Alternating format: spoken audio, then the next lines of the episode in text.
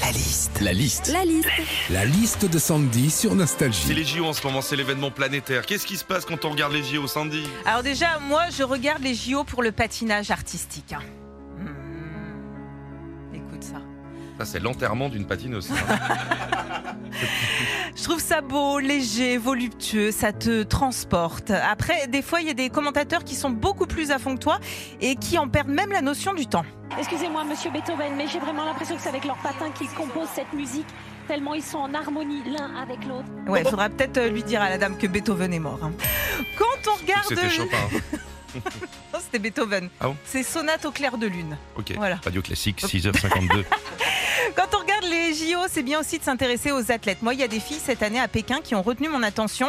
Cassie Sharp en ski acrobatique, Claire Thompson en hockey sur glace, Kimberley Bose en skeleton. Sharp, Thompson, Bose, manque plus que Janine Moulinex et on est chez Darty. hein.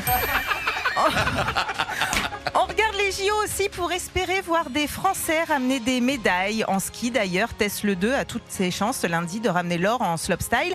En gros, c'est une épreuve de saut d'obstacle. Moi euh, aussi, je peux ramener une médaille d'or. hein. Tous les jours, je fais du saut d'obstacle dans la chambre de mes enfants. Ouais. Enfin, quand on regarde les JO à la télé, il y a toujours des commentateurs. Et le meilleur pour moi, c'est Nelson Montfort. Ah oui. Parce qu'avec lui, même si un gars il finit dernier, il trouvera ça toujours génial. Marc Béga qui finit 37e, complètement dans les choux, mais avec un parcours incroyable. Il se finit chez Complete Line de Bruxelles, Vegetable, That It Was Incredible. Ah, je te kiss, mon Nelson.